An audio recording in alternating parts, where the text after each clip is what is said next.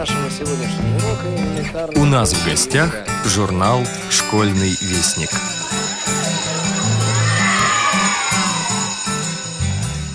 Здравствуйте, уважаемые слушатели Радио ВОЗ. Я, Юрий Кочетков, снова с вами и хочу познакомить вас с одиннадцатым номером школьного вестника. В апреле следующего года мы, ВОСовцы, будем отмечать 90-летие со дня основания Всероссийского общества слепых. Конечно же, наш журнал не мог не отреагировать на это событие.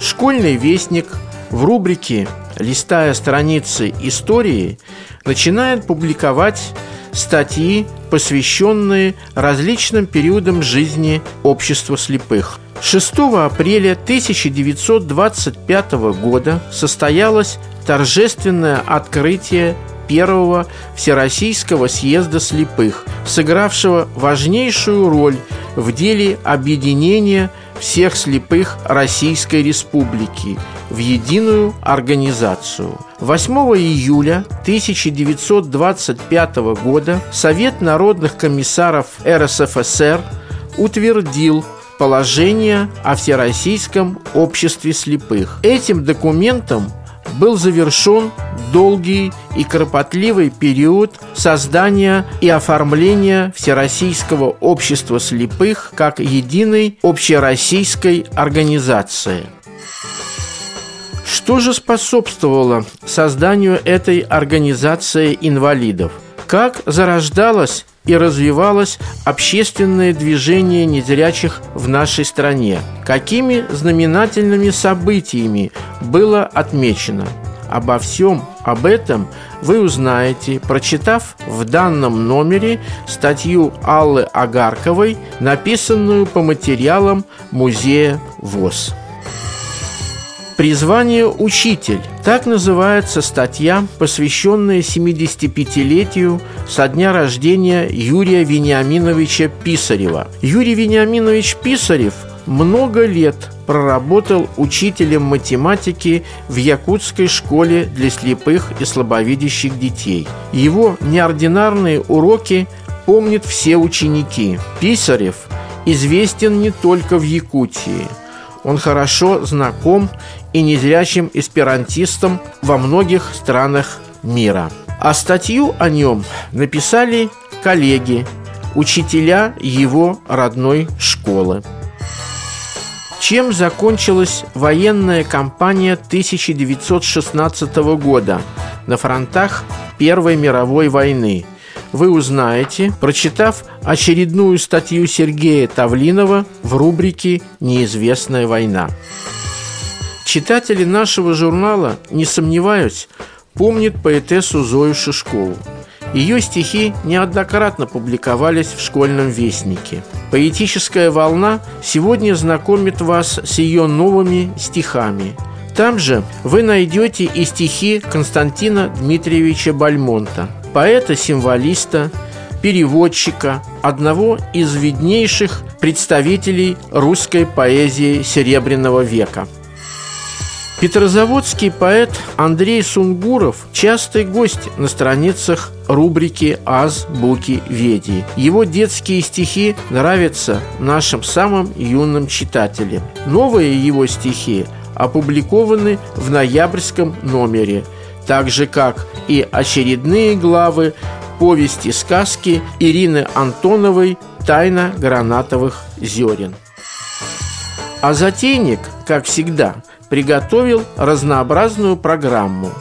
Вначале расположились мини-тесты и шкатулка разностей Ивана Петровича Смирнова. В конце забавный рассказик о попугае и коте, и в заключении кроссворд. Центральное же место заняла викторина Веры Панкратовой, которая посвящена 200-летию со дня рождения Михаила Юрьевича Лермонтова. Так что напрягайте свой интеллект. Конечно же, есть в журнале и библиотечка музыканта, и на черных и белых полях – Любители рельефно-графических иллюстраций смогут изучить карту Великобритании. Удачи вам! На сегодня все. С вами был главный редактор журнала «Школьный вестник» Юрий Кочетков. До новых встреч в эфире. Листая страницы истории к 90-летию со дня основания ВОЗ. По материалам из фондов Центрального музея ВОЗ имени Бориса Владимировича Зимина и научных работ старшего научного сотрудника музея Владимира Александровича Ирха – 6 апреля 1925 года состоялось торжественное открытие Первого Всероссийского съезда слепых, сыгравшего важнейшую роль в деле объединения всех слепых Российской Республики в единую организацию. Открывал съезд председатель Совета Всероссийского общества слепых Борис Петрович Мавромати. От Центрального комитета РКПБ с приветственной речью к делегатам обратился нарком финансов РСФСР Николай Александрович Милютин. Среди гостей были видные партийные деятели того времени. Центральная печать ежедневно освещала работу съезда, публикуя подробные отчеты о его заседаниях, проходивших в течение пяти дней в актовом зале Московского института для слепых детей. Съезд провозгласил заседание первой в истории нашей страны общественной, производственно-хозяйственной и культурно-просветительной организации Всероссийского общества слепых. 8 июля 1925 года Совет народных комиссаров РСФСР утвердил положение о Всероссийском обществе слепых ВОЗ, в котором впервые было дано определение Общероссийской организации незрячих. Всероссийское общество слепых является общественной организацией, которая осуществляет свои задачи и цели путем трудового устройства слепых во всех доступных им отраслях производства, объединения их в артели, товарищества, коммуны и тому подобные коллективы на основе самодеятельности, взаимопомощи и личной инициативы. Этим документом был завершен долгий и кропотливый период создания и оформления Всероссийского общества слепых как единой общероссийской организации. Что же способствовало созданию этой крупнейшей в нашей стране организации? Как зарождалось и развивалось общественное движение незрячих в нашей стране? Какими знаменательными событиями было отмечено? Попытаемся хотя бы кратко рассмотреть некоторые факты этой истории. Первые серьезные изменения в жизни слепых начинают происходить уже в начале XIX века. Только что вступивший на престол император Александр I приглашает известного французского тифлопедагога Валентина Гаюи 1745-1822 годы, приехать в Россию, чтобы открыть в Петербурге первое учебное заведение для слепых – Институт работающих слепых. В 1819 году он переходит в ведение императорского человеколюбивого общества. С этого момента в Российской империи, в основном в западных губерниях, постепенно начинают открываться учебные заведения для слепых детей, а в 1871 году по инициативе дочери Александра II, великой княжны Марии Александровны, в Петербурге было создано и первое в нашей стране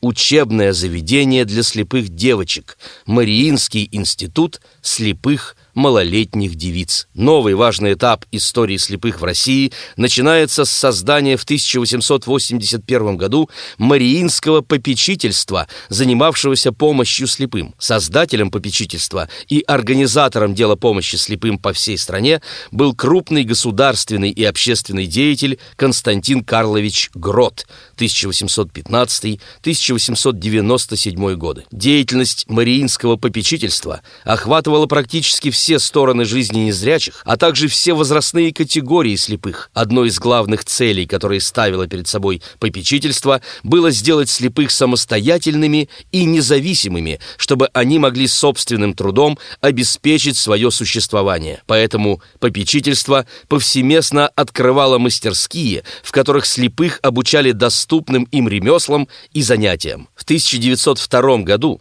при Совете попечительства было создано Братство во имя Христа Спасителя для помощи слепым. Оно оказывало помощь и попечение там, где самостоятельное существование слепых невозможно без сердечного участия зрячих. Братство устраивало для них общежития, дешевые квартиры, столовые, устраивало сбор вещей для раздачи нуждающимся. В 1904 году братство открыло в Петербурге для слепых корзинщиков и щеточников небольшую мастерскую. К 1908 году в ней трудились уже 30 человек, что на тот момент считалось довольно значительным количеством работников. Поэтому в январе 1909 года принимается решение о преобразовании мастерской в Санкт-Петербургскую артель слепых, живущих своим трудом. Эта артель стала первой где трудились только незрячие и где всеми делами артели управляло общее собрание слепых рабочих. Артель занималась корзиночным и щеточным делом,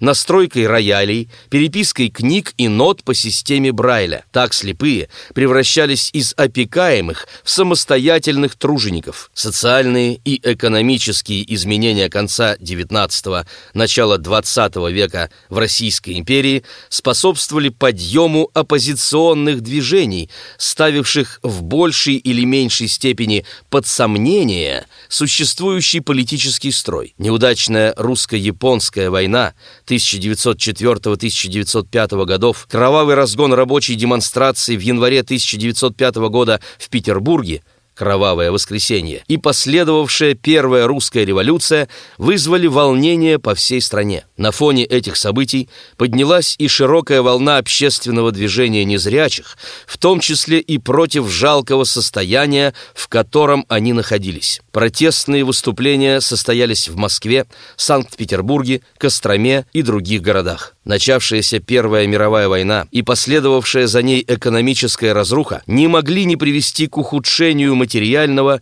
и правового положения слепых. Одновременно начинает появляться огромное количество раненых солдат, потерявших зрение. Они пополняли собой ряды нищих и неустроенных слепых. На фоне этих событий среди членов Петроградской артели слепых, насчитывавшей к 1916 году уже 150 человек, зарождается идея о создании самостоятельной организации незрячих, которая могла бы влиять на принятие различных мер по улучшению положения слепых в России. Эта идея воплощается в жизнь в начале 1916 года, когда инициативная группа во главе со слепым художником Василием Ивановичем Нечаевым 1877-1933 годы создает первую общероссийскую организацию самих слепых Всероссийский союз слепых. Членами инициативной группы стали писатель Борис Александрович Розов и сестра Василия Ивановича Нечаева Людмила Ивановна Нечаева. 7 февраля 1916 года группа из 38 петроградских слепых публикует в ряде столичных и провинциальных газет «Воззвание к слепым». В нем говорилось «Слепые земли русской, отзовитесь на братский клич к объединению и самодеятельности». Пора нам очнуться и начать новую жизнь. Мы слишком привыкли к покровительству зрячих, мы не отважились стать более независимыми от них и равными с ними во многих поприщах жизни. Довольно приниженности и неуверенности.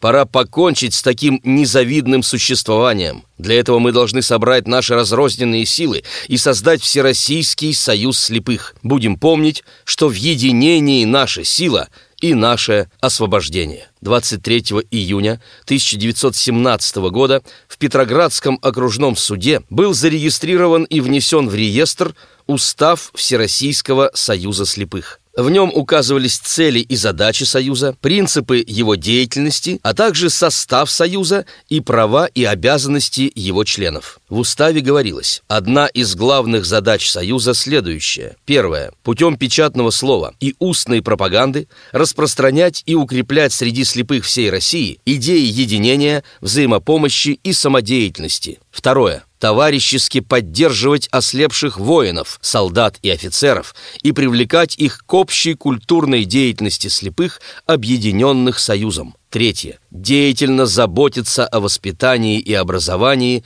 слепых детей и юношей. Идеи Всероссийского союза слепых быстро распространились по всей стране. Во многих городах России начинают открываться отделения союза в Москве, Смоленске, Перми, Чернигове, Тифлисе, Казани, Иркутске. Слепые сами стали организовывать артели и производственные мастерские, создавать самодеятельные художественные коллективы. Об этом свидетельствует письмо Василия Ивановича Нечаева к Анне Александровне Адлер от 18 февраля 1917 года. Там же он пишет, что ими в ближайшем будущем планируется рассылать во все концы России брайлевские письмена, может быть, свой журнал – а там, Бог даст, примемся печатать и учебники, и другие книги. В условиях Первой мировой войны, а потом и двух революций, Союз не смог полноценно работать и выполнить свою главную задачу – объединить всех российских слепых. К началу гражданской войны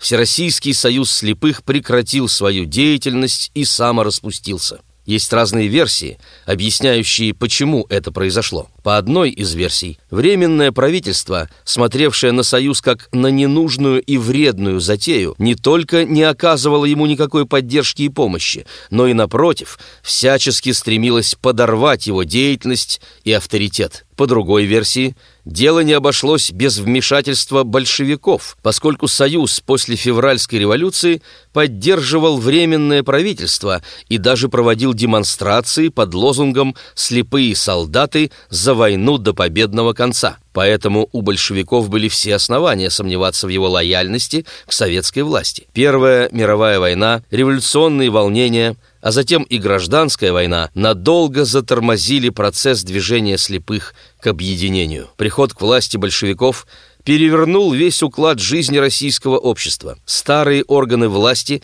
заменяются новыми. Правительство России – Теперь Совет народных комиссаров в первый же послереволюционный год издает ряд декретов, которые заложили программную юридическую основу для создания в будущем всей системы социального обеспечения трудящихся.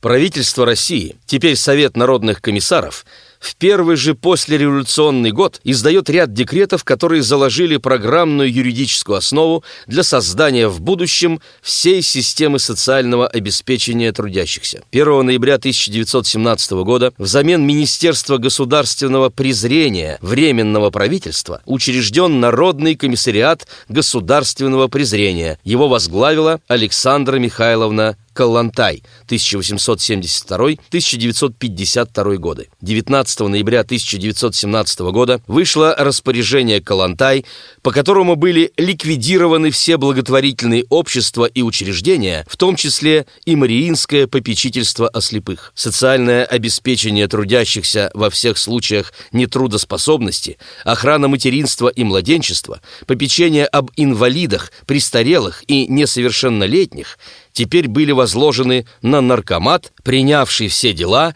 имущество и денежные средства прежних благотворительных ведомств и органов государственного и общественного презрения. 26 апреля 1918 года подписывается декрет Совета народных комиссаров о переименовании Народного комиссариата государственного презрения в Народный комиссариат социального обеспечения, ввиду того, что существующее название Народного комиссариата государственного общественного презрения не соответствует социалистическому пониманию задач социального обеспечения и является пережитком старого времени, когда социальная помощь носила характер милостыни и благотворительности. 31 октября 1918 года Совет народных комиссаров РСФСР утвердил особым декретом положение о социальном обеспечении трудящихся, в котором содержались нормы, регулирующие все виды социального обеспечения, существовавшие в тот период на случай временной нетрудоспособности, старости, инвалидности, потери кормильца. 26 ноября 1920 года вышло постановление Наркомздрава РСФСР Народного комиссара комиссариата социального обеспечения РСФСР и Наркомпроса РСФСР о социальном обеспечении глухонемых и слепых. В этом документе речь шла о трудоустройстве, просвещении и здравоохранении слепых всех возрастов. Однако следует понимать, что в первых декретах о социальном страховании и обеспечении излагались главным образом программные положения политики государства по этим вопросам, так как гарантировать реальное обеспечение граждан граждан в размерах и формах, провозглашаемых декретами, молодое советское государство в то время, естественно, не могло. Вместе с тем, за период с 1917 по 1922 год государством была проделана большая работа по подготовке нормативных актов по социальному обеспечению. Принятые в эти годы решения заложили основы новой, действовавшей в стране в течение семи последовавших десятилетий, системы государственного социального обеспечения, в которой не оставалось места для частной или общественной благотворительности. В этот же период в Советской России начинает складываться и законодательная база для создания общественной организации слепых. Уже в июне 1918 года на Пятом Всероссийском съезде Советов принимается первая советская конституция. Отдельная статья в Конституции гарантировала трудящимся право на создание союзов и государственную помощь и содействие в их объединении и организации. Но несмотря на многочисленные предпосылки и реальную необходимость создания организации, которая могла бы скоординированно решать вопросы по трудоустройству, просвещению и здравоохранению незрячих, в период с 1918 по 1923 года в России так и не сложилась единая организационная форма объединения слепых. После распада Всероссийского союза слепых еще какое-то время в губерниях продолжают самостоятельно и разрозненно действовать его отделения. Параллельно открываются новые различные местные союзы, объединения и другие организации слепых. В ряде городов местными отделами социального обеспечения были открыты дома труда – слепых. Так, в Смоленске, созданный в 1916 году Смоленскими слепыми культурно-просветительный союз, был присоединен к появившемуся в том же году Всероссийскому союзу слепых. В 1918 году он из отделения Всероссийского союза слепых был преобразован в Губернский союз слепых, но гражданская война помешала его деятельности. Слепые занялись продажей газет и папирос сообща, артелью. Работа Смоленского союза возобновилась в 1920 году. Была создана инициативная группа,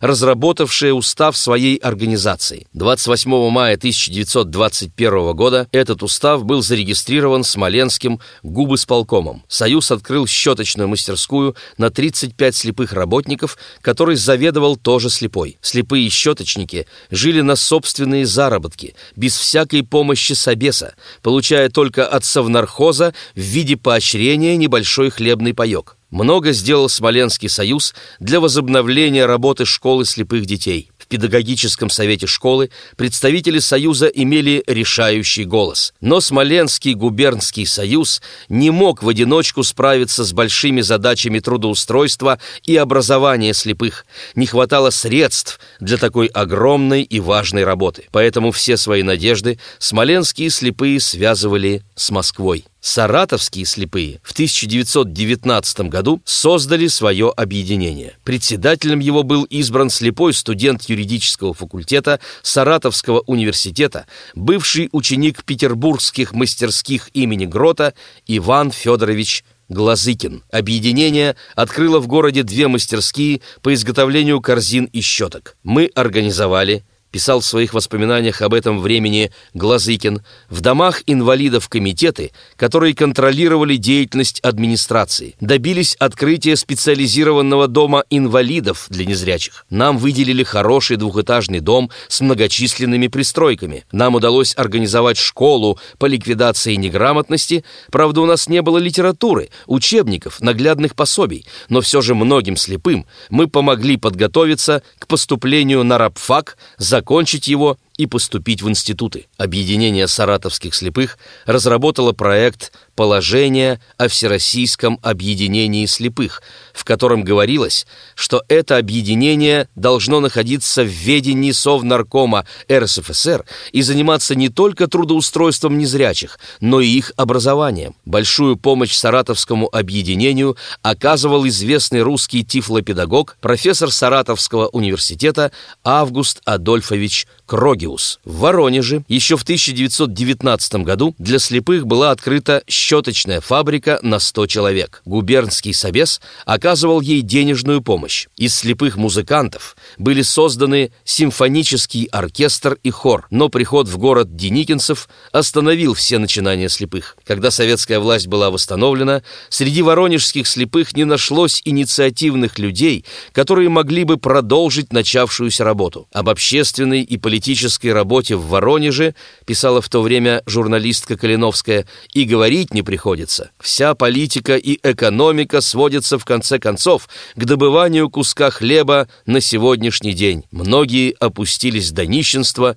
и дармоедства в индоме. Петрограде дело обстояло следующим образом. По распоряжению наркома соцобеспечения Александры Михайловны Калантай из города, на который наступала армия Юденича, инвалидов эвакуировали в безопасные районы страны. К 1924 году в Петрограде находилось около 600 слепых, сгруппированных в нескольких районах города. Инвалиды гражданской войны проживали в общежитии на Каменном острове, которое называлось «Ослепленный воин» воин на Песочной улице в домах номер 37 и номер 39 в так называемом «городке слепых» располагались мужское и женское общежитие. Неподалеку, на Геслеровском проспекте, в доме номер 25, в помещении расформированного во время гражданской войны Института слепых человеколюбивого общества, образовалось еще одно общежитие. В Саперном переулке, в здании бывшего убежища слепых женщин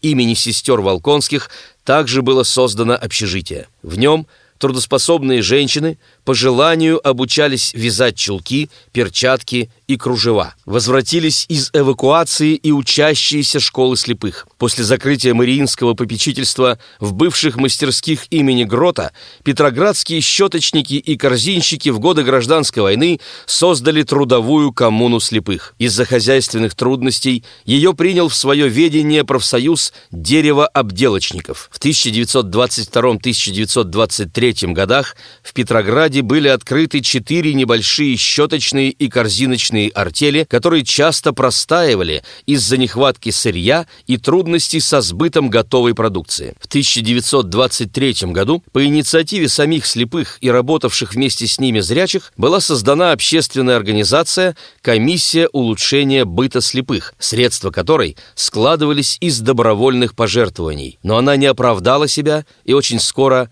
самоликвидировалась. В Москве в июле 1918 года был образован Московский союз слепых. Его возглавлял бывший скрипач Московского оркестра слепых музыкантов Павел Иванович Баринов. Союз располагался в небольшом помещении на Сухаревской площади. Союз имел свою печать, но не имел даже крохотной мастерской для трудоустройства слепых. Руководство Союза работало на общественных началах. Небольшое жалование выдавалось только секретарю. Во время гражданской войны многие московские предприятия не работали, остро ощущался голод. Многие слепые бежали в провинцию. Те же, кто оставался, нищенствовали. Московский союз выдавал удостоверения и справки слепым, искавшим работу и пропитание в хлебных краях. Члены Московского союза навещали ослепших воинов в доме инвалидов наркомсобеса, приносили подарки, обучали чтению и письму по системе Брайля, выступали перед ними с концертами концертами. Московский союз сделал попытку объединить слепых, чтобы вовлечь их в общественную и трудовую жизнь. Но в условиях войны и разрухи сделать это было невозможно. В 1921 году Союз прекратил свое существование. В 1922 году Московским отделом социального обеспечения МОСО для слепых был открыт Дом труда слепых с тремя мастерскими – пакетной, корзинной и щеточной. В доме незрячие обучались ремеслам и брайлевской грамоте. Работа в мастерских позволяла слепым самостоятельно зарабатывать на жизнь. Первые две мастерские довольно быстро были закрыты, а щеточная наращивала производство. Изделия слепых были представлены на Всероссийской сельскохозяйственной и кустарно-промышленной выставке, проходившей в Москве в 1923 году, и удостоены высоких наград. За обучение слепых полезным ремеслам ремеслам и за высокое качество выпускаемых изделий, Московский дом труда слепых был удостоен диплома первой степени, Самарский диплома второй степени, Петроградский, Костромской и Астраханский дипломов третьей степени. В Москве после гражданской войны много слепых собралось в инвалидном доме, который был открыт еще в 1915 году. Самым инициативным из проживающих в нем оказался ослепший архитектор Евгений Павлович Пономарев. Он организовал пакетную мастерскую, но бумага быстро закончилась, и заняться слепым стало нечем. Тогда Пономарев обратился к властям с предложением преобразовать инвалидный дом в музыкальную школу для слепых. Это предложение было принято, а Евгений Павлович стал ее заведующим. Были приобретены музыкальные инструменты, ноты, пригласили опытных преподавателей, создали оркестр народных инструментов и хор. В сентябре 1920 1923 года музыкальная школа для слепых была преобразована в Центральный музыкальный техникум для слепых. Уже в 1922 году в музыкальной школе стала складываться группа из политически активных учащихся. В общежитии школы